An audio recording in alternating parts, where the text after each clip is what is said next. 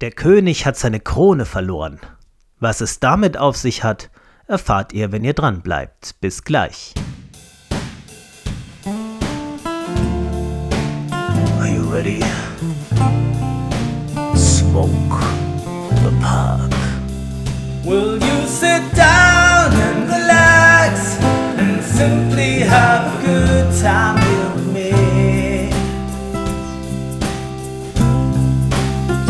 Set aside your fear and your greed and simply live the moment and you'll see you're free.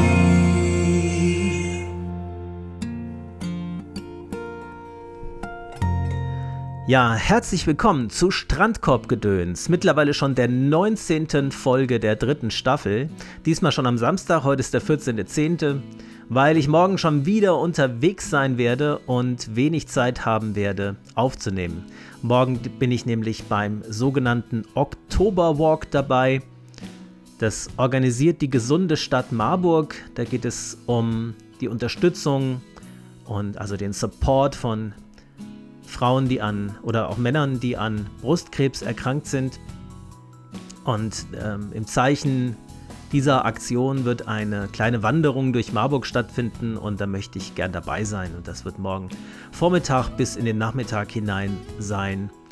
Und deswegen habe ich gedacht, nehme ich heute schon mal auf, dann klappt es auf jeden Fall, weil es letzte Woche ja schon ausgefallen ist. Ja, es gibt viel zu erzählen. Es ist viel passiert in den zwei Wochen, wirklich sehr viel. Ich hoffe, ihr hattet einen schönen Freitagabend. Ich hatte einen hervorragenden Freitagabend, da erzähle ich auch später noch von. Und ich erzähle auch noch, was es mit dieser mysteriösen Aussage zu Beginn dieser Folge zu tun hat. Es hat nämlich auch damit zu tun, was in den letzten zwei Wochen bei mir passiert ist.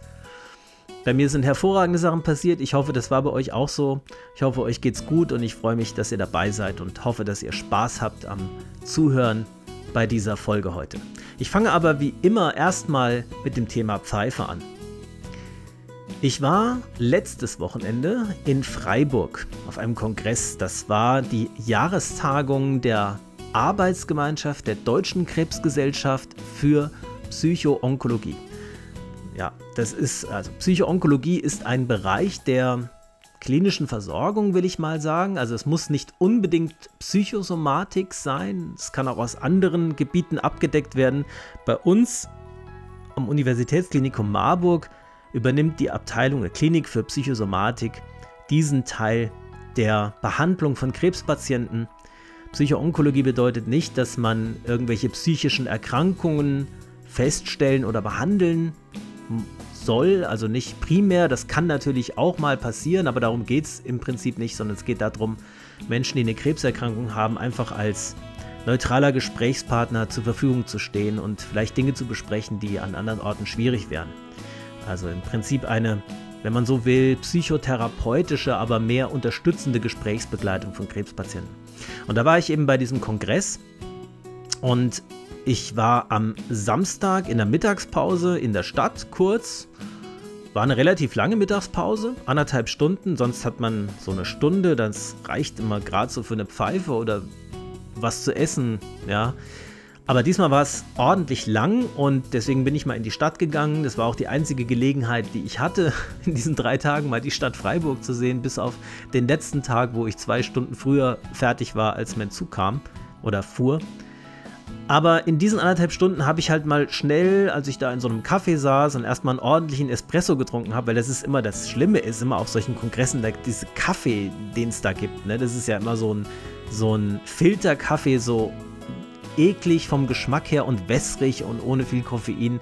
Und da ich einfach Espresso gewohnt bin, hatte ich das dringende Bedürfnis, nach zwei Tagen, äh, in denen ich nur dieses Zeug getrunken habe, endlich mal einen vernünftigen Kaffee zu trinken. Und dann war ich halt in der Stadt und habe so auf mein Handy geguckt und habe gedacht, mal sehen, ob es hier auch irgendwo einen Pfeifenladen gibt. Habe ich vorher gar nicht drüber nachgedacht. Ja? Ich habe überhaupt nicht gesucht vorher. Und dann habe ich den Pfeifenladen Stefan Meyer gefunden und siehe da, 200 Meter Wegstrecke, drei Minuten zu Fuß. Dann habe ich gedacht, na, da gehst du doch mal schnell vorbei. Das ist doch eine gute Idee. Und das Bild, was ihr als Cover der heutigen Folge seht, ist in diesem Laden aufgenommen mit Genehmigung der Mitarbeitenden dort und zeigt einen Teil der Tabakauslage dieses Ladens. Stefan Meyer in Freiburg. Wenn ihr mal in Freiburg seid, schaut auf jeden Fall mal vorbei. Ganz toller Laden mit einer sehr großen Auswahl an Pfeifen. Also wirklich etliche Schubladen voll. Das habe ich, äh, hab ich gar nicht mit gerechnet. Also ein riesen Angebot mit teilweise auch wirklich Einzelstücken und seltenen Pfeifen aber eben auch ganz vielen Serienpfeifen, Savinelli, Molina und ähm, Faun, was man so kennt. Ja, alles da. Und eben auch sehr, sehr viel Tabak, auch Zigarren natürlich, ein großer begehbarer Humidor und jede Menge Spirituosen und andere Genussmittel, sag ich mal. Und die Menschen, die da mich beraten und bedient haben, waren sehr, sehr kompetent, begeisterte Pfeifenraucher tatsächlich selbst haben auch währenddessen Pfeife geraucht, also man konnte auch im Laden Pfeife rauchen und sehr freundlich zuvorkommend und angenehm. Ich habe allerdings keine Pfeife und keinen Tabak mitgenommen. Ich habe einfach nur in dem Laden ein bisschen rumgesucht, ein bisschen alles angeschaut. Wäre jetzt eine Pfeife dabei gewesen, die mich völlig begeistert hätte, wo ich gesagt hätte, sowas habe ich schon immer gesucht und die muss ich unbedingt haben, hätte ich sie auch mitgenommen, aber das war jetzt nicht der Fall. Ja, genau. Und dort habe ich auch andere Pfeifenraucher getroffen, eine schöne Unterhaltung gehabt und es hat einfach riesen Spaß gemacht. Ja, ansonsten war ja nur eine halbe Stunde da. Viel mehr kann ich jetzt davon nicht erzählen. Aber wenn ihr mal in Freiburg seid, schaut mal rein bei Stefan Meyer. Wirklich toller Laden. Ganz, ganz toll. Und Ansonsten habe ich aber auch keinen neuen Tabak jetzt probiert, weil ich weiterhin bei meiner Linie bin, erstmal die Tabake, die ich geöffnet habe und gut finde, zu Ende zu rauchen und auch weiterhin bei der Linie bin, erstmal einen Tabak zu Ende zu rauchen, bevor ich den nächsten anfange. Und ich kann nur noch mal unterstreichen, dass ich diese Art des Tabakgenusses immer mehr zu schätzen weiß. Ich habe es, glaube ich, beim letzten Mal auch schon gesagt. Der Vorteil, wenn ich einen Tabak wirklich mal dauerhaft und ausschließlich rauche, besteht darin, dass ich so Schwankungen in der Tagesform, wie ich selbst zum Pfeiferauchen stehe, in welcher Stimmung ich bin und wie ich die Pfeife schmecke und wie ich die Aromen wahrnehme, dass diese Schwankungen über die Zeit halt ausgeglichen werden und ich so einen viel besseren Eindruck davon bekomme, ob mir ein Tabak wirklich zusagt oder nicht.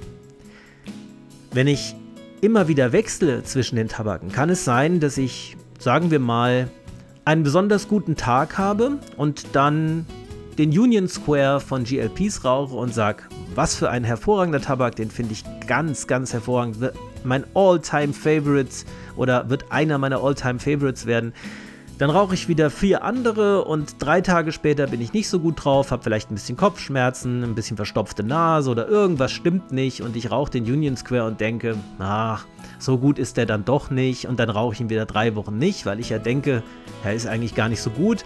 Dann rauche ich ihn wieder und denke, ich weiß gar nicht, was du hattest, der ist doch hervorragend. Ja? Und so, wenn ich den wirklich jeden Tag rauche, dann merke ich, von zehnmal rauchen hat er mir siebenmal gut gefallen oder achtmal und zweimal nicht. Oder eben dreimal gut gefallen und siebenmal nicht so gut. Dann kann ich den Tabak irgendwie besser einschätzen. Und so habe ich mich jetzt praktisch wie in so einer Art To-Do-List durch meine ganzen offenen Pfeifentabake ähm, durchgeraucht. Und das habe ich ja letztes Mal auch schon erzählt. Und beim letzten Mal war das ja direkt nach der Messe in Landau. Und da war ich stehen geblieben bei den ganzen Proben, die ich da bekommen habe. Zum Beispiel den Kirschtabak, den mir der Stefan mitgebracht hat und den White Elephant mit Kaktusfeige vom Thomas oder den selbstgemachten, für mich extra gemischten Mango-Tabak vom Thomas. Davon habe ich alles schon erzählt. Ja, und viel weiter bin ich da auch gar nicht gekommen seitdem. Ich habe noch den ähm, Kirschtabak, den ich in der also in Stuttgart von Thomas gemischt bekommen habe, nochmal probiert. Der war allerdings komplett ausgetrocknet. Und zwar so ausgetrocknet, dass die Flake-Stücke, die in dem Tabak drin waren, wirklich wie Scherben waren, die nur noch gebrochen und dann zerbröselt sind. Der war wirklich nicht mehr rauchbar. Den konnte ich leider nicht zu Ende rauchen. Ist jetzt nicht so schlimm, wären vielleicht noch drei Füllungen gewesen. Aber wie ist das passiert? Wieso ist der so derart krass ausgetrocknet? Normalerweise tue ich meine geöffneten Tabake entweder, wenn sie nicht in Dosen sind, in Schnappdeckelgläser mit Gummidichtung. Kennt ihr alle, benutzt ihr wahrscheinlich zum großen Teil auch. Da passiert gar nichts, da bleiben die Tabake genau in dem Zustand, in dem man sie dort reingetan hat. Mittlerweile trockne ich sie vorher ein bisschen, sodass sie schon so ein bisschen rascheln und tue sie dann in das Schnappdeckelglas. Oder ich lasse sie in Behältnissen, die dicht schließen und die unproblematisch sind. Sowas wie richtig gute Tabakdosen. Ein Beispiel, ich habe währenddessen auch den Peterson Irish Flake mittlerweile zu Ende geraucht. Den hatte ich noch seit Jahren offen im Regal stehen. Der war in der Originaldose drin und der war noch perfekt. Also der war völlig unbehelligt von Austrocknung oder irgendwas. Der war noch genauso wie als ich die Dose zum ersten Mal geöffnet habe, habe ich aber, glaube ich, beim letzten Mal auch schon erzählt. Ich habe jetzt, wenn ich ehrlich bin, die letzte Folge nicht nochmal durchgehört. Aber ist ja auch schon zwei Wochen her. Ich meine, das hätte ich schon erzählt. Aber diesen Tabak, den Kirschtabak von Thomas, habe ich in so einen. Ah, wie heißen die denn, die Dinger? Das sind so Plastikbehältnisse, die ähm, so, so Schnappverschlüsse haben mit so einer Gummidichtung oben am Rand. Ich glaube, irgendwas mit L so eine Marke mit L. Das sind normalerweise so Brotboxen, ja, oder so, so Frühstücksboxen. Und ich dachte, das ist dicht, aber das ist überhaupt völlig, also da kann man es auch an der, an der offenen Luft anscheinend liegen lassen. Das bringt überhaupt nichts. Nur mal so als Hinweis, ja, das hält nicht im geringsten irgendwie Feuchtigkeit. Was auch gut geht, sind die Cornell und Deal und GLPs-Dosen, genauso wie die Red Race-Dosen mit dem ähm, Plastikdeckel. Die halten die Feuchtigkeit auch über sehr lange Zeit sehr gut. Nicht so gut wie die Schnappdeckelgläser, aber auch sehr gut. Und naja, ihr wisst ja, dass ich Tabak schon lieber trocken als zu feucht rauche. Aber wenn er dann so komplett ausgetrocknet ist, macht es ja auch keinen Spaß mehr. Ne? Also den konnte ich leider nicht zu Ende rauchen. Habe ich nochmal eine Füllung von geraucht, habe ich gemocht, ja, hat mir gut geschmeckt, aber es lässt sich halt dann nicht mehr so gut rauchen. Dann habe ich den Autumn Evening zu Ende geraucht und das war eine sehr leichte Aufgabe, den zu Ende zu rauchen. Es hat mir wirklich von Anfang bis Ende Spaß gemacht. Bis auf die allerletzte Pfeife, muss ich sagen, die hat mir nicht mehr gut geschmeckt. Das waren aber auch nur noch Brösel. Also das war nicht mehr die Struktur, die dieser Autumn Evening hat. Ich finde ja bei dem Autumn Evening so interessant, so wie bei allen Aromaten von Cornell, die, die ich bis jetzt kenne, das sind ja nur zwei. Also es war ja nur noch dieser Nutty Irishman, der hat aber eine ähnliche Konsistenz. So eine federnde Konsistenz würde ich das nennen und so ein bisschen fast schon ölig vom Charakter her. Also zwar nicht feucht im Sinne von nass, sondern eher so ölig mit so einer merkwürdig, fast schon spürbaren, dünnen Schicht, so leicht klebrig überzogen. Auf jeden Fall kann ich nur sagen, Autumn Evening hat auch in die Jahreszeit hervorragend reingepasst. Es war ja jetzt nochmal richtig schön warm Anfang Oktober. Ich bin sogar nochmal Motorrad gefahren hier und da. Also war wirklich eine tolle Zeit. Leute, in Freiburg war es an einem Tag 29 Grad. Ich bin da mit, mit einer Winterjacke hingefahren, weil in, an dem Morgen, wo ich los bin, waren es irgendwie 6 oder 7 Grad, als ich in den Zug eingestiegen bin um halb acht. Und dann komme ich da hin und da ist Sommer, ja, also wirklich heiß. Ich habe schon überlegt, ob ich Sonnencreme noch kaufen muss, also es war richtig warm. Aber trotzdem, an den, in den Abendstunden dann den Autumn Evening zu rauchen, das hat einfach hervorragend gepasst, muss ich sagen. Das war schon ganz, ganz toll. Und dieses Ahornaroma bei jeder Pfeife wunderbar präsent und diese, diese eindeutige, so richtig auf der Zunge spürbare Süße. Also Autumn Evening ist schon einer der besten Aromaten, die ich kenne für mich. Ja. Und jetzt im Moment bin ich an der Black Frigate wieder dran. Und ähm, die Black Frigate kommt ja als Crumble Cake und ich habe das ja schon öfter erwähnt.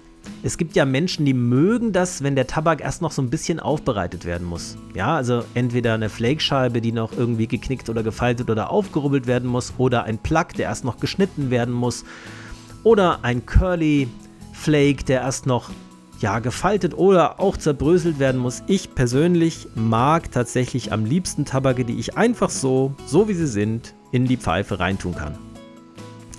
Ist bei mir einfach so. Mag das am liebsten.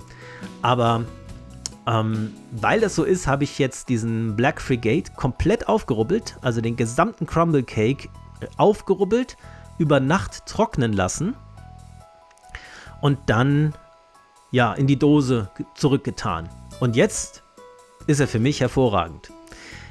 Ich war so ein bisschen, als ich mich dem Black Frigate wieder genähert habe, so ein bisschen am Zweifeln, ob ich das will, ob ich nicht doch lieber erst einen anderen nehme, weil ich mit diesem Hybrid, mit diesem Latakia mit Aroma meistens nicht ganz so gut zurechtkomme. Der Living Heart zum Beispiel von AU, obwohl er ein hervorragender Tabak ist, gefällt mir nicht so gut, weil ich die Kombination von diesem rauchigen Latakia und dem süßen süß-sauren Johannisbeeraroma einfach für mich nicht so gut finde. Ich vergleiche das immer wieder gerne mit dieser schwedischen Spezialität. In Schweden gibt es so als besondere Spezialität Salzlakritz, also sehr salziges und starkes Lakritz, was mit Vollmilchschokolade umhüllt ist. Ich mag manchmal ganz gerne dieses streng schmeckende, intensive Salzlakritz aus Schweden. Und ich mag Vollmilchschokolade sehr gerne. Aber beides zusammen, das ist ungefähr für mich so wie ein, weiß ich nicht, Matjes Brötchen mit Nutella. Ja, also das ist nicht mein Ding. Mag ich nicht so. Und deswegen war ich so ein bisschen am Zweifeln. Ne? Ich hatte mich daran erinnert, dass es auch ein Latakia-haltiger Tabak ist mit so einer süßen Rumnote und war so, ja, ich weiß gar nicht, ob ich das will. Und jetzt habe ich ihn probiert und muss sagen, doch, das, das geht gut. Vor allem, wenn ich ihn jetzt regelmäßig rauche, also täglich, dann gewöhne ich mich so ein bisschen an diese Richtung, an diese Art des Tabakgenusses und es gefällt mir recht gut. Ich will jetzt nicht sagen, dass ich mit dem Black Frigate jemals neu kaufen würde. Ich glaube nicht, dass das passiert. Aber ich habe kein Problem, jetzt diese Dose zu Ende zu rauchen und kann es auch sehr gut genießen. Also es macht mir auch Spaß, ihn zu rauchen. Aber es ist vielleicht nicht einer meiner Favoriten auf Dauer. Und ich habe euch ja beim letzten Mal erzählt, dass ich nach Landau diesen Ausraster bekommen habe und mir ganz viele verschiedene Kirschtabake bestellt habe. Und als nächstes steht der Borkum Riff Ruby auf dem Plan, wenn ich die Black Frigate zu Ende geraucht habe. Das ist dann auch wieder neuer Tabak für mich, von dem ich euch dann wieder berichten kann. So viel zum Thema Pfeife. Das äh, habe ich in den zwei Wochen in Richtung Pfeiferauche erlebt. Aber ich will euch noch was aus Freiburg erzählen, bevor ich zu den Schnupftabaken komme, weil es jetzt einfach gut dazu passt. Und zwar habe ich aus Versehen nicht ein Hotel in Freiburg gebucht. Ich war auf Booking.com irgendwann, das war schon im Mai, da habe ich das schon gebucht. Und anscheinend habe ich den Zoom-Faktor falsch eingestellt, ja. Und habe gedacht, da ist ein Hotel, das ist ja gleich nebenan. Das nimmst du, das ist nicht ganz so teuer. Das äh, weiß auch nicht, warum das so günstig ist, dachte ich noch und habe das gebucht. Und als ich dann in Freiburg im ersten Seminar saß, guckte ich so, so wie weit ist denn das Hotel weg? Ja, zu Fuß, wie, wie, wie, wie lange brauche ich zum Hotel, wenn ich schnell meine Sachen dahin bringen will? Und dann stand da 2 Stunden 50 Minuten. Da ist mir so kurz das Herz in die Hose gerutscht und ich dachte, oh Gott, was habe ich getan? Ja. Und ich, ich dachte nämlich erst, das wäre mit dem Auto 2 Stunden 50 Minuten. Zum Glück war es zu Fuß 2 Stunden 50 Minuten. Aber es war halt mehr als 10 Kilometer weg. Ich finde, zwei Stunden ist ein bisschen hochgegriffen, glaube ich. Für zu, obwohl, doch, das kommt hin. Zu Fuß, 10 Kilometer, ja, zwei Stunden kommt hin. Aber zum Glück zu Fuß und nicht mit dem Auto. Das heißt, es war nicht ganz so weit weg, aber halt schon völlig raus aus Freiburg in so einem ganz kleinen Kaff. Opfingen hieß das nebenan. Hotel Lumi. Und dann habe ich gedacht, na gut, entweder du musst da mit dem Taxi hin oder mit öffentlichen Verkehrsmitteln, aber wird schon irgendwie schief gehen. Ich hatte mich nämlich schon gewundert, als ich ähm, von Booking.com die Nachricht bekam, beachten Sie bitte, dass die Rezeption Ihres Hotels nur von 15 bis 20 Uhr besetzt ist. Ich dachte, hä? Wo, wo, wo gibt's das denn? Das habe ich ja noch nie gesehen. Ja, in so einer großen Stadt ein Hotel ohne Rezeption? Sehr merkwürdig. Das hatte ich so zwei Tage vor, an, vor Abreise noch bekommen, diese Nachricht. Da hatte ich mich schon gewundert. Dann haben sie mir so einen Zahlencode geschickt, mit dem ich auch so ohne Rezeption reinkomme und in mein Zimmer komme was sich als außerordentlich praktisch erwiesen hat, muss ich sagen. Ich mag das, mochte das sehr gerne, dass ich keine Karte oder irgendwas brauchte, sondern einfach nur einen Code im Kopf, mit dem ich in mein Zimmer kam. Ne? Auf der anderen Seite vielleicht auch nicht ganz das einbruchsicherste, aber gut, wer würde da in Opfingen irgendwie in mein Zimmer einbrechen. Das- So ängstlich bin ich nicht. Auf jeden Fall war ich dann erst ein bisschen betrübt und dachte, ach, was hast du für einen Mist gemacht? Und jetzt hast du da so eine lange Wegstrecke, müssen eine Dreiviertelstunde mit dem Bus hinfahren. Weil man muss ja immer noch warten, also erst mit der Tram durch ganz Freiburg an den Rand und dann mit dem Bus nochmal eine Viertelstunde warten, nochmal eine Viertelstunde fahren und ich dachte, naja, okay, jetzt hast du Mist gebaut und ich habe noch gedacht, naja, vielleicht ist es für was gut, vielleicht ist das Hotel ganz schön. Und Leute, ich kann euch sagen, was für ein großartiges Hotel, damit würde man überhaupt nicht rechnen in diesem kleinen Dorf oder was das ist oder ein kleiner Stadtteil, ja. Total modern, wie gesagt, äh, auch so der Zugang ganz toll eingerichtet und alles voll automatisch. Und was ich toll fand, war, dass man in den Frühstücksraum jederzeit rein konnte und sich Kaffee machen konnte. Also den ganzen Tag und die ganze Nacht, wenn man wollte. Das habe ich auch in keinem Hotel bisher gesehen. Es ist meistens nur während des Frühstücks möglich. Und es war dann überall so auf Vertrauensbasis, konnte man sich auch Getränke kaufen, mit oder ohne Alkohol, ähm, konnte man dann einfach da ein bisschen Geld liegen lassen und sich rausnehmen. Das war irgendwie auf Vertrauensbasis gehalten. Aber ich, ich bin jemand, der sich daran hält und äh, ich glaube, die meisten werden es auch tun. Und ähm, denke, das ist auch in Ordnung. Und so viele Getränke waren es jetzt auch nicht. Selbst wenn man den gesamten Kühlschrank leer geklaut hätte, glaube ich, wäre dem Hotel kein großer Schaden entstanden. Es war zwar genug da, so Wasser, Cola und was man so braucht in kleinen Flaschen. Aber gut, was ich besonders schön fand, war die Dusche. Sowas habe ich überhaupt noch nie gesehen. Also habt ihr schon mal eine Dusche in einem Hotel gehabt, die ein eigenes LCD-Panel hat, innen drin an der Wand, wo man mit Touchscreen die Temperatur, die Düsen, die betrieben werden und in welcher Stärke und äh, mit Musik und allem drum und dran. Also sowas habe ich echt noch nie gesehen. Also ein ganz, ganz tolles Hotel. Muss ich sagen, hat mir sehr gut gefallen und vor allem extrem ruhig. Ja, ganz, ganz leise alles. Überhaupt kein Verkehr, nichts. Das war schon schön. Also manchmal habe ich daraus gelernt, wenn man sich erstmal denkt, äh, das läuft nicht so, wie ich mir gedacht habe, dann mal offen bleiben und mal gucken, wie es dann läuft. Manchmal läuft es besser, als man erwartet hätte. Und jedenfalls, worauf ich hinaus will, ist, dass ich in diesem Hotel natürlich dann, ich hatte nichts dabei außer meinem Handy und natürlich Klamotten und äh, was man so braucht für die Reise, aber halt keine Unterhaltungselektronik und auch nichts zu lesen oder so. Nichts dabei. Nur ein Fernseher im Hotelzimmer mit ganz normalem Fernsehen. Und ich habe schon seit, ich würde mal ohne zu lügen sagen, seit Jahrzehnten kein normales deutsches Fernsehen mehr geschaut. Wenn ich irgendwas anschaue, dann ist es Netflix oder Disney Plus oder was weiß ich, irgendein Streaming, Streaming-Dienst. Screaming-Dienst, auch nicht schlecht, ein Schreidienst, nein, ein Streaming-Dienst oder im YouTube und solche Sachen. Und dann habe ich da so durch die Kanäle durchgesäppt von so einem Satellitenfernsehen und das ist alles so ein Zeug, damit kann ich nicht so viel anfangen. So Harald Leschs Kosmos und Jörg Pilawa und solche Sachen, äh, ist nicht meine Welt, kann ich nicht so viel mit anfangen. Und dann bin ich an einem Sender hängen geblieben, nämlich ich glaube, das war RBB Brandenburg und da kamen die 30 größten Hits von ABBA. Warum bin ich da hängen geblieben? Völlig vergessen, völlig verdrängt, völlig in Vergessenheit geraten bei mir ist, dass ich als kleines, kleines Kind im Alter von drei oder vier Jahren, das weiß ich noch sehr genau, weil es eine Zeit war, wo ich weder lesen noch schreiben konnte. Das weiß ich noch. Da habe ich eine ganz bestimmte CD, beziehungsweise damals war es eine Langspielplatte oder Kassette, ich bin mir gar nicht mehr sicher, ich glaube so eine Musikkassette, von ABBA rauf und runter gehört. Und diese CD hieß Voulez-vous, was eigentlich französisch ist für, ich glaube, das heißt Willst du? Ja, es hat so was Sexualisiertes, ja. Voulez-vous ist doch auch in diesem, ähm, ja, das ist auch irgendwie so Moulin Rouge, ne? Da ist doch auch so ein Lied, kann kein Französisch, ihr wisst, was ich meine. Und das ist ein Lied auf dieser Platte, heißt Voulez-vous, das ist gar nicht schlecht. Aber ich fand es extrem interessant, dass ich auch heute die Lieder, die ich als Dreijähriger schon gut fand oder Vierjähriger, dass ich die immer noch gut finde.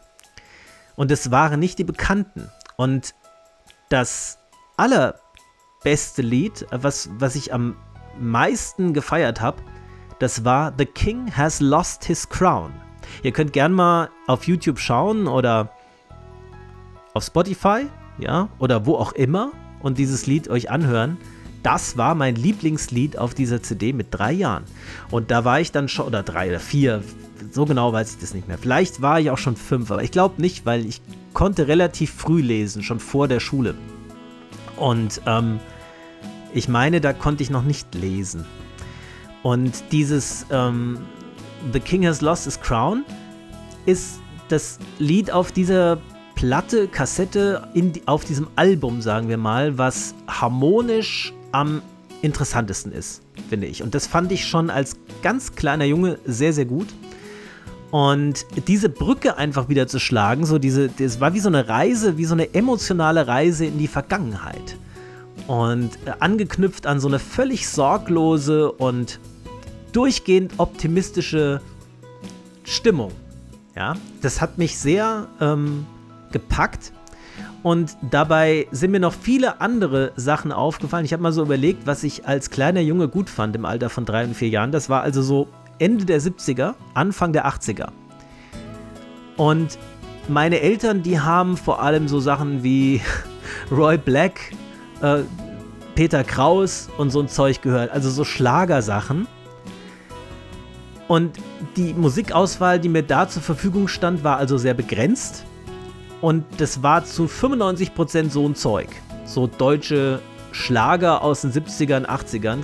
Furchtbares Zeug aus meiner Sicht, ja. Also ich kann es heute nicht leiden. Ich konnte es schon als Kind nicht wirklich gut leiden. Aber wenn man nichts anderes hat, hört man natürlich auch das. Ja, weil Musik hat für mich immer eine ganz existenzielle Rolle in meinem Leben gespielt. Ich habe mir erzählen lassen, dass ich schon im Alter von ein bis zwei Jahren im Kinderwagen drauf bestanden habe, dass der Kassettenrekorder mit im Kinderwagen steht und ein ganz bestimmtes Lied gespielt wurde, das hieß Jeans On. Vielleicht kennt ihr das? I put ugly jeans on, I put my ugly jeans on. So ungefähr in der Richtung, ja. Habe ich jetzt ein bisschen versungen, aber ich korrigiere das jetzt nicht, lasse es so stehen. Ähm, das das habe ich sehr geliebt und habe wohl auch immer so mitgenickt im Kinderwagen. Also von Anfang an war Musik für mich total wichtig und ich mochte immer schon damals diese Art von Musik, diese, diese bisschen fetzige, bisschen rockige Musik und so ein bisschen harmonisch anspruchsvoller und auch rhythmisch, vor allem vom Rhythmus her so ein bisschen anspruchsvoller. So glatte Rhythmen, so bum, bum, bum, bum, bum, bum. Ja, wie das bei Schlagern oft ist, konnte ich nie leiden, war mir immer zu langweilig. Ich mochte immer so ein bisschen was Fetzigeres und ein bisschen was Raffinierteres, schon in dem Alter. Und ja, irgendwie war ich auch wahnsinnig stolz auf mich, dass ich das mit drei Jahren schon gut fand, weil ich es halt jetzt immer noch gut finde. Und The King Has Lost His Crown war ein so ein Lied, was ich toll fand. Und ein anderes war ähm, Does Your Mother Know? Vielleicht kennt ihr das. Könnt ihr auch mal nachgucken. Does Your Mother Know fand ich auch super. Hatte so was ganz Fetziges und das war eines der wenigen Lieder auf dieser ich sage mal CD, ja, ihr wisst, was ich meine, auf diesem Album, was eben auch mit E-Gitarre, deutlich vernehmbarer E-Gitarre war und ich mochte schon als Kind den Sound von E-Gitarre wahnsinnig gern. Und andere Lieder, die ich sehr gut fand, habe ich dann auch wieder entdeckt. Bonnie M, Daddy Cool, habe ich immer sehr gerne gehört, als kleiner Stöpsel. hab mitgesungen, ja. Wipeout, Daddy, cool. das fand ich immer. Ich habe natürlich nicht Wipeout gesungen, sondern irgendwie Baba, ja, irgendwas. Und ähm, ja, und was ich auch toll fand, war von The Jacksons Can You Feel It? Can you feel it better? Can you feel it? Kennt ihr vielleicht, ne? Ein großartiges Lied. Ja, und so Sachen habe ich mir jetzt alle mal wieder runtergeladen und ähm, höre sie die ganze Zeit. Und es ist irgendwie so wie so eine Zeitreise gerade und äh, macht mir gerade Riesenspaß. Ja, und deswegen teile ich es mit euch. Vielleicht könnt ihr damit was anfangen, vielleicht auch nicht. Vielleicht sagt ihr, vielleicht fühlt ihr euch ja inspiriert, mal zu überlegen, was ihr in dem Alter toll fandet. Ich meine, so Kinderlieder und so ein Zeug, das kriegt man ja so ein bisschen aufgedrückt, eigentlich immer in dem Alter. Das, äh, ja, die fand ich, das fand ich immer irgendwie komisch, langweilig. Ich mochte mehr so die Sachen, die über einen großen Teich rüberkam, so aus USA oder Großbritannien. Mit 14 habe ich dann The Police entdeckt und da bin ich hängen geblieben. Ähm, es gab mal sogar eine Zeit, wo ich ähm, Michael Jackson sehr gut fand. Also so Thriller-Album, das fand ich toll, als das rauskam. Das habe ich viel gehört. Ähm, unabhängig mal von der Person, die Musik ist wirklich, mag ich auch jetzt noch, ja. Beat It und so und äh, Thriller, die Lieder, mag ich immer noch gerne hören. Auch wenn der Mensch ein völlig verkorkstes Individuum ist und völlig krank. Ähm, ja, aber, aber die Musik fand ich halt, äh, fand ich halt klasse. Und ähm, ja, und deswegen The King has lost his crown. Aber jetzt kommen wir wieder zurück äh, zu, zum Thema Pfeife und Schnupftabak. Als nächstes ähm, möchte ich mich noch entschuldigen. Ich habe in der letzten Folge wohl was Falsches gesagt, anscheinend. Also ich habe eine Rückmeldung bekommen vom Genussphilosophen. Hallo, falls du das hörst, vielen Dank, dass Dirtang kein Waldmeister ist. Okay, ich habe es nochmal nachgeguckt. Als ich es gegoogelt hatte, hatte ich Dirtang mit Waldmeister assoziiert entdeckt und dachte, ja, das schmeckt ja auch nach Waldmeister, also wird es Waldmeister sein. Aber Waldmeister ist wohl Woodruff und nicht Dirtang. Dirtang scheint aber einen ähnlichen Geschmack zu haben, der wohl mit dem Aromastoff Kumarin in Verbindung steht. Also dieses, äh, der Gentleman Caller, der Tabak, den mir Mark geschenkt hat, ist wohl nicht mit Waldmeister aromatisiert, sondern mit Dirtang, was aber dem Waldmeister wohl sehr ähnlich ist. Das wusste ich nicht, aber für mich ist es immer noch Waldmeister, weil wenn ich die Dose aufmache und dran rieche, dann ist es für mich einfach Waldmeister, so wie ich Waldmeister kenne. Dann hast du mich auch darauf hingewiesen, dass ich ähm, im ersten Teil der Folge gesagt habe, dass ich ganz stolz bin, dass ich mir keine neue Pfeife gekauft habe auf der Messe und dann aber im gleichen Atemzug von fünf Pfeifen erzählt habe, die ich noch haben muss. Also von verschiedenen Pfeifenbauern, eine Calabash, eine Meerschaumpfeife und so weiter. ja, ist es nicht herrlich, diese Inkonsequenz? Ganz ehrlich, Inkonsequenz ist menschlich, oder? Ich nehme mir oft Sachen vor, die ich nicht durchziehe. Ähm, das ist dann so. Ich kann damit leben. Und ich finde, dass man damit auch leben können sollte. Ein Freund von mir hat schon, als wir 12, 13 Jahre alt waren, immer gesagt, Inkonsequenz ist menschlich. Und das habe ich mir bis heute gemerkt. Und ich finde es auch ganz okay, wenn man sich was vornimmt und es dann eben doch nicht macht. Ja? Kommt, das ist vielleicht nicht in jeder Situation günstig, aber wenn es um sowas harmloses geht, finde ich das völlig in Ordnung. Gut, ja, also ich nehme das immer wieder vor, ich kaufe mir keine neuen Pfeifen und dann mache ich es doch. Ja, ist halt so. Kennt ihr vielleicht von euch auch, oder? Ich nehme mir auch immer wieder vor, jetzt kaufe ich mir keinen neuen Tabak. Ne? Jetzt rauche ich erstmal alles weg, was ich habe. Ja, ja. Einmal am rechten Unterlid gezogen. Ähm, nein. Wird auch nicht passieren. Ich habe mir auch mittlerweile wieder die Kirschtabake bestellt. Es ist einfach so. Das gehört zu diesem Hobby irgendwie dazu, dass man sich das immer wieder vornimmt und es dann nicht tut. Aber so ist es halt. Jetzt möchte ich aber noch von dem Freitagabend erzählen, der mit Pfeiferauchen auch zu tun hat. Das war also gestern Abend. War ich mal wieder in der Lifestyle- und Genuss-Lounge in Marburg-Kappel beim Erik. Und es war wieder ein hervorragender Abend. Also wirklich so toll. Wenn ihr aus der Gegend von Marburg und Gießen kommt, schaut euch das bitte mal an. Kommt bitte um euretwillen mal vorbei. Das ist so großartig. Ja? Man ist in einer wunderbaren, sauberen und schön eingerichteten Lounge, wo es die seltensten Spirituosen gibt. Einmal im Monat lasse ich es auch mal krachen, ja. Äh, die seltensten Spirituosen gibt und wo jeder seinen eigenen Sessel hat, mit einem eigenen Beistelltisch, mit einem großen Zigarrenaschenbecher. Zigarren kann man vor Ort erwerben. Das ist immer so geregelt, dass man entweder an so einem Tasting teilnimmt, dann ist es praktisch mit drin, dann kriegt man eine Zigarre, ja, kann sich dann auch aussuchen, welche. Und eben das Tasting, entweder Rum oder Gin oder Whisky. Aber kleiner Tipp von mir, es ist sehr, sehr, sehr, sehr, sehr viel Alkohol, das, äh, der da angeboten wird bei so einem Tasting. Also, wenn ihr so ein Rum-Tasting mitmacht, ihr kriegt sechs verschiedene Rums zum Ausprobieren und der Erik ist nicht knausrig, wenn er einschüttet. Das ist nicht nur 2 Zentiliter. Es ist ein vielleicht sogar ein Vielfaches davon. Also das ist schon immer in so einem Trinkglas eine ordentliche, so drei Finger breit. Ne? Also es ist schon eine ordentliche Menge, die man da kriegt. Das ist nicht nur so, so, so mal Nippen, sondern ein richtiges Glas voll. Und davon sechs Stück, das ist schon, also, das ist ja eine halbe Flasche fast. Also da ist man richtig fertig hinterher. Deswegen mache ich immer den offenen Abend. Das kann man nämlich auch machen. Man kann für 25 Euro ein Ticket für einen offenen Abend kaufen Man muss sich anmelden, die Plätze sind sehr begehrt und sehr schnell ausverkauft. Es ist eine begrenzte Teilnehmerzahl, damit auch wirklich jeder seine Sitzgelegenheit hat. Finde ich toll gemacht. Dafür sind die aber auch oft. Die sind alle zwei bis vier Wochen, diese offenen Abende. Mal seltener in bestimmten Jahreszeiten, aber im Moment sind wieder einige ausgeschrieben. Könnt ihr mal auf der Internetseite gucken, die habe ich schon oft verlinkt. Lifestyle und Genuss Lounge Marburg. Und diese 25 Euro, die kann man dann erstmal verbrauchen. Ja? Man kann sich entweder eine Zigarre für 15 Euro und einen Drink oder zwei bestellen, dann sind das ungefähr 25 Euro. Oder eben keine Zigarre und nur Drinks, wie man das möchte. Und die Leute, die da hinkommen, ich war jetzt dreimal da insgesamt, sind einfach super angenehme Leute und es sind auch Menschen so, mit denen ich mich irgendwie verbunden fühle, so von meinem Schlag.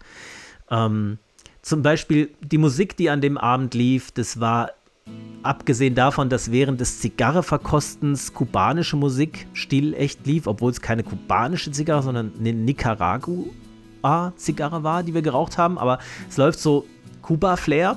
Und später am Abend geht es dann so in die Metal-Richtung. Metallica, Master of Puppets, Nothing Else Matters und Nirvana, solche Sachen. Also so, das ist so die sind halt alle so ungefähr in meinem Alter, ja, die Menschen, die da hinkommen, so um die 50 bis 60, manchmal sind aber auch junge Leute oft da, Anfang 20 und ähm, ist einfach ein, eine tolle Atmosphäre.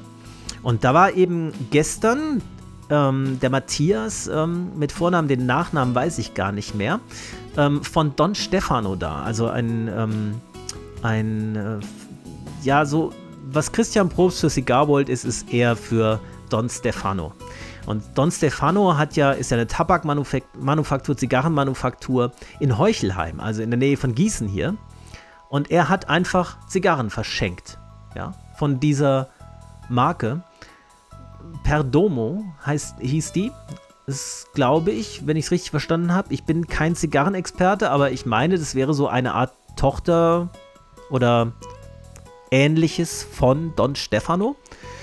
Und das war wie gesagt eine Nicaragua-Zigarre, die war wirklich sehr, sehr lecker, muss ich sagen. Ich habe dann auch gemerkt, dass es schon ganz gut ist, auch ab und zu mal eine Zigarre zu rauchen. Also bin ich ein bisschen angefixt worden, muss ich ehrlich sagen. Und ähm, dann die zweite Zigarre habe ich aber nicht mehr mitgeraucht, weil ich einfach meine Pfeife dann langsam sehr vermisst habe. Ich hatte meine Pfeife dabei. Man kann natürlich auch Pfeife rauchen oder auch Zigarette, Zigarillo, alles, was man da rauchen möchte. Erik sagt immer, Rauchen ist ja ausdrücklich erwünscht. Ist das nicht toll? Fühlt man sich da nicht gleich zu Hause? Ist doch toll, oder? Und er hat auch eine tolle Lüftungsanlage dort. Also es ist nicht so, dass der Raum, wenn da 15 oder 10 Leute die ganze Zeit rauchen, dann völlig zum Schneiden ist. Also der hat da eine ganz tolle Lüftung eingebaut, dass man sich äh, immer noch gut äh, sehen kann und unterhalten kann, ohne dass die Augen brennen oder so. Ne? Also es ist nicht unangenehm.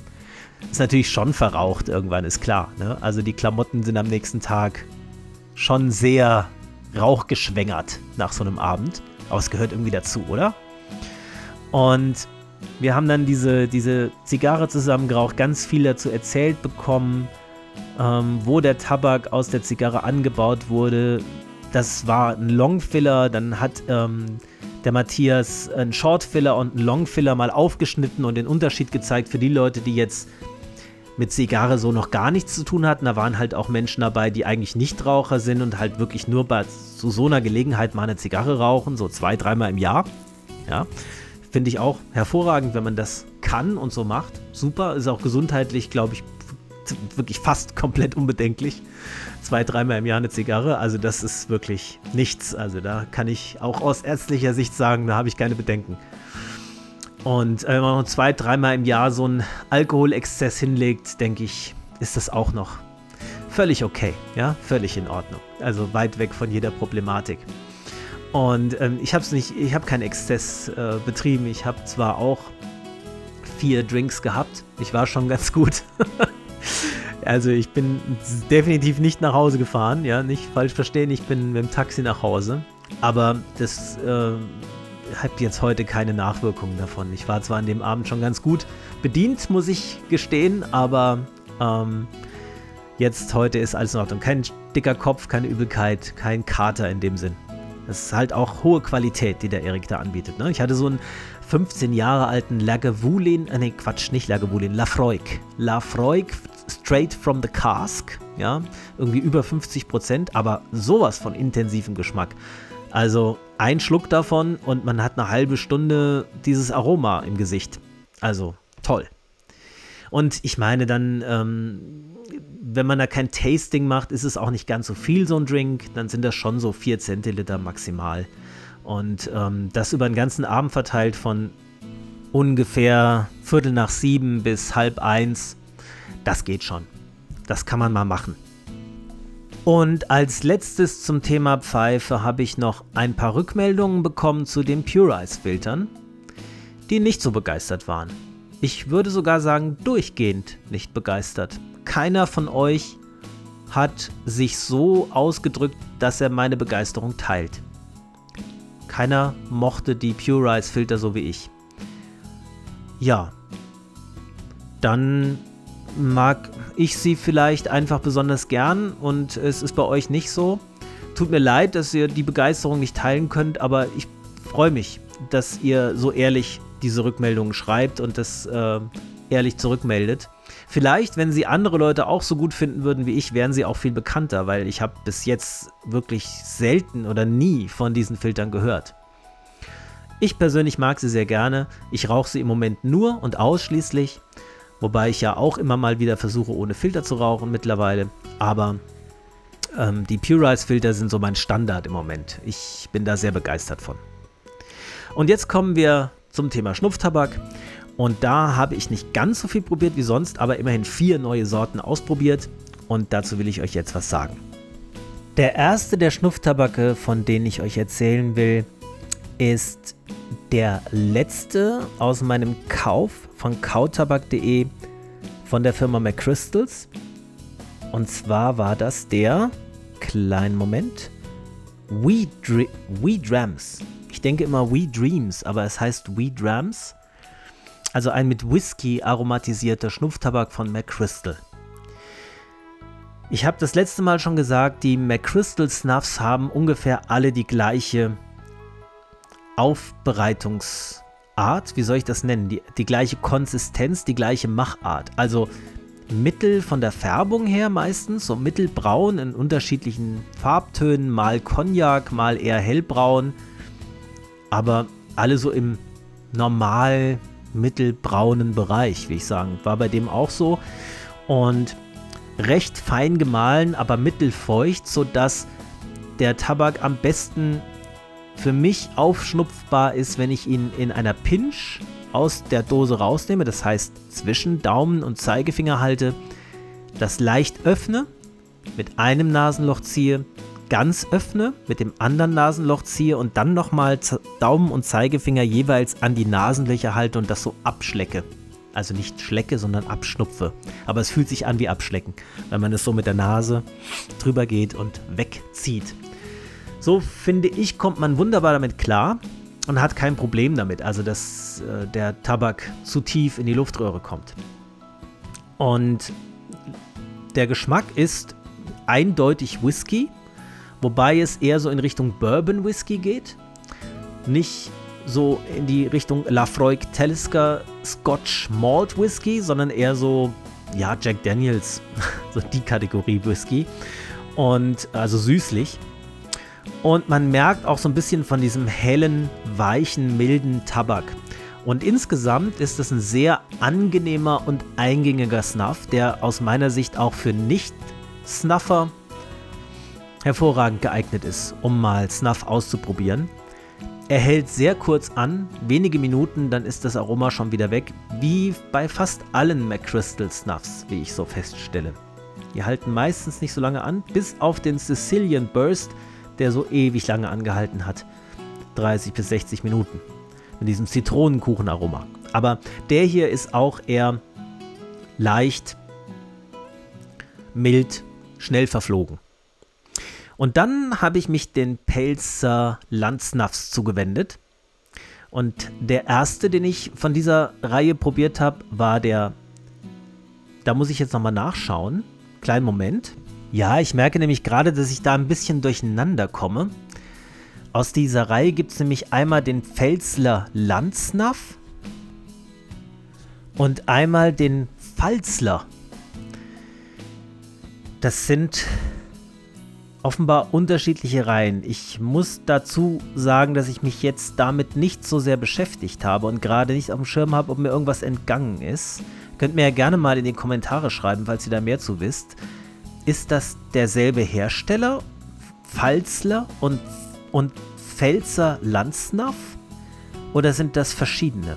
Bin ich gerade unsicher. Jedenfalls der Pfalzler Pelzer Wald, den habe ich als erstes probiert. Und das ist wieder ein. Nee, ist nicht Waldmeister. Ich dachte es jetzt erst, weil die Dose grün ist. Habe ich falsch in Erinnerung. Es ist ein Tabak mit Fichtennadelduft. Also so in die Richtung des Bernard F. Da sollen angeblich noch Heidelbeeren mit drin sein. Die habe ich nicht entdecken können. Für mich war der Waldsnuff ähm, vor allem so eindeutig Latschenkiefer behaftet. Also es gibt doch so eine, es gibt so eine Einreibe-Emotion, die es früher immer im Krankenhaus gab. Es fällt mir das gerade nicht ein. Das ist so eine alkoholische Lösung, mit der man früher, wenn man im Krankenhaus war, das weiß ich nur, ich war nur einmal in dem Alter im Krankenhaus, mit, als ich eine Blinddarmentzündung hatte, da wurde ich immer damit eingerieben. Mir fällt es beim besten Willen nicht ein, wie das Zeug heißt. Wisst ihr das? Dann könnt ihr es ja mal drunter schreiben oder mir schreiben direkt. Mir fällt es wirklich gerade nicht ein. So eine grüne, alkoholisch ganz streng riechende Lösung, mit der man immer eingerieben wurde. Das wird heute gar nicht mehr gemacht. Das war, das war, das hat so ein bisschen, finde ich, dem, dem, dem Krankenhaus so ein eigenes Flair gegeben. Denn wenn man da über die Station gegangen ist, dann hat es oft auch danach gerochen. Das war so ein, so ein Krankenhausduft irgendwie. Aber das war auf jeden Fall so ein Latschenkiefer, Aroma. Und das merke ich bei diesem Snuff ganz deutlich. Heidelbeere kann ich beim besten Willen nicht entdecken. Ich weiß nicht, wo da Heidelbeere sein soll. Das hat einfach nur was waldig, moosig, latschenkieferartiges. Fichtennadel, ja, das kommt schon hin. So, so wie durch einen Nadelwald, ähm, Nadelbaumwald laufen. So ein Aroma hat es. Aber auch so ein bisschen noch so eine schokoladige Note durch den Brasiltabak, der da drin ist, den merkt man schon auch. Aber es war jetzt, wenn ich das mit dem Bernhard F. vergleiche, nicht, den, den würde ich vorziehen, den Bernhard F. Also so gut fand ich ihn nicht. Ich fand ihn okay, aber ja, irgendwie, es hat schon auch so ein bisschen so an, an, an krank erinnert, so an Erkältung irgendwie. So, so, ein, so ein Erkältungsbalsam oder so. Deswegen, das ist so eine Assoziation bei mir persönlich, die ich nicht so mag. Deswegen ist es nicht so mein Ding, dieser Pelzerwald. Dann habe ich, und zwar gestern Abend, bei diesem offenen Abend, zwei von den Pelz, nein, Entschuldigung, Pfälzler Landsnaffs probiert. Das war einmal der Butzlinger und der Bereschit. Und den Butzlinger, nee, den Bereschit habe ich auch einem Kollegen da gestern Abend gezeigt. Der fand ihn auch toll. Mit dem fange ich mal an. Der Bereschit, da lese ich erstmal vor, was Kauterbach sagt, weil ich das völlig anders erlebe, als es bei kautabak.de beschrieben wird. Aber ich lese es mal vor. Der Bereshit, genau hier ist er. Ähm, in der Nase angekommen ist es dann eine leichte Mentholspur, das kann ich bestätigen, die die verwendeten Burley und Virginia Tabake auffrischt und damit auch der Nase eine kleine Portion Kälte verpasst. Ja, ist so. Aber wirklich eine kleine Portion, ne? Nicht zu vergleichen mit Gletscherprise. Ganz, ganz, ganz, ganz viel weniger. Schnell entfaltet sich jedoch der Bereshit in voller Gänze. Myrrhe und Lavendel werden präsenter. Kann ich nicht im geringsten nachvollziehen. Ich habe nicht die Spur von Myrrhe entdeckt. Und Lavendel, das ist ja schon ein sehr charakteristischer Duft. Den kann ich erinnern, wenn ich nur das Wort höre. Ich bin sicher, dass ich nicht die Spur von Lavendel entdeckt habe. Tut mir leid. Während auch Dattel eine Rolle spielt. Und da kommen wir in eine Region, die ich schon eher nachvollziehen kann. Er hatte was ausgesprochen Fruchtiges für mich, aber eher in Richtung Pflaume Maracuja als Dattel. Aber so eine gewisse Süße könnte ich bestätigen. Im Gesamten entsteht damit ein sehr balsamisches Aroma. Na, balsamisch ist es wirklich der richtige Schnupftabak, frage ich mich da, den ich da hatte. Aber ich bin mir sicher, dass es der Pfälzler Landsnaff Bereshit war. Balsamisch? Nein, fruchtig, fruchtig frisch. Ja? Pflaume, Maracuja, Menthol. Das habe ich wahrgenommen. Wie man da auf balsamisch kommt, weiß ich nicht. Welches erst im Ausklang an Kraft verliert, hier nämlich steht die Tabakbasis samt leichter Frische im Fokus. Ja, ein bisschen heller Tabak war zu erkennen. Bereshit wird von Pfälzler Landsnaff nicht umsonst auch der biblische Snuff genannt. Myrrhe, Lavendel, Dattel und Menthol. Ich kann, ich kann das nicht nachvollziehen, wie man zu dieser Beschreibung kommt. Ich finde es ganz spannend. Bilden ein unvergleichlich balsamisches Aroma und werden allesamt schon im Alten Testament erwähnt.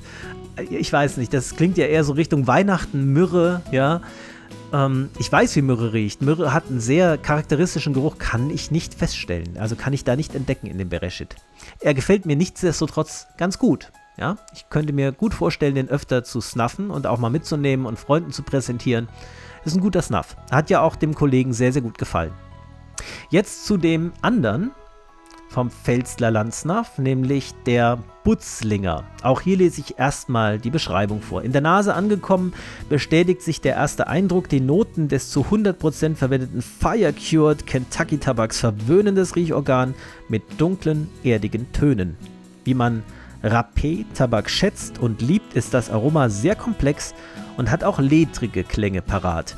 Im Mittelpunkt jedoch steht die rauchige Würze, die sich sehr lange in der Nase hält. Fazit: Pfälzler Landsnaff hat es geschafft. Der Butzlinger ist ein deutscher Rapé-Schnupftabak, der seinem Namen wahrlich verdient hat. Würzig, rauchig und dabei leicht erdig. Kommt ungefähr hin, habe ich aber ganz leicht anders erlebt.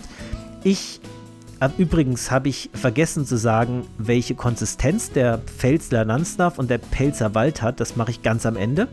Aber alle, kann ich sagen, sind sehr einfach im Schnupfverhalten. Unkompliziert kann man schnupfen, wie man will, gar kein Problem. Mm, ich fand den Butzlinger schon in Richtung dunkel.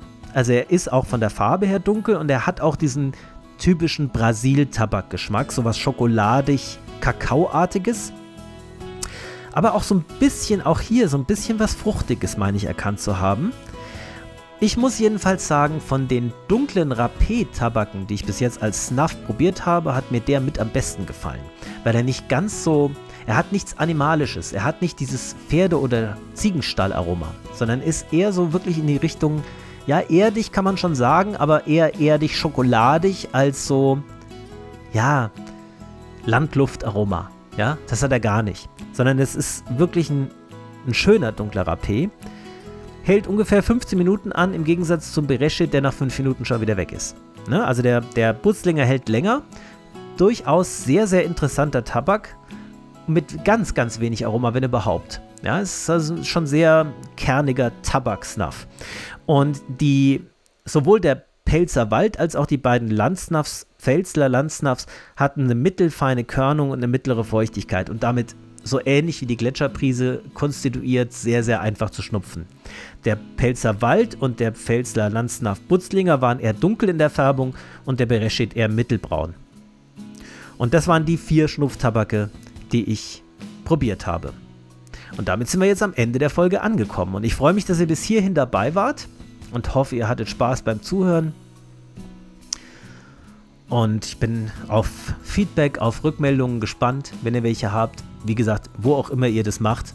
Viele von euch, mit vielen von euch stehe ich mittlerweile auch so über WhatsApp oder Facebook Messenger oder Discord. Ja, da gucke ich ganz selten rein, muss ich sagen, bei Discord. Ganz, ganz, ganz selten, weil ich Discord immer dazu führt, dass mein MacBook abstürzt. Das ist aber nur bei Discord so. Ich weiß nicht, wie es das immer schafft.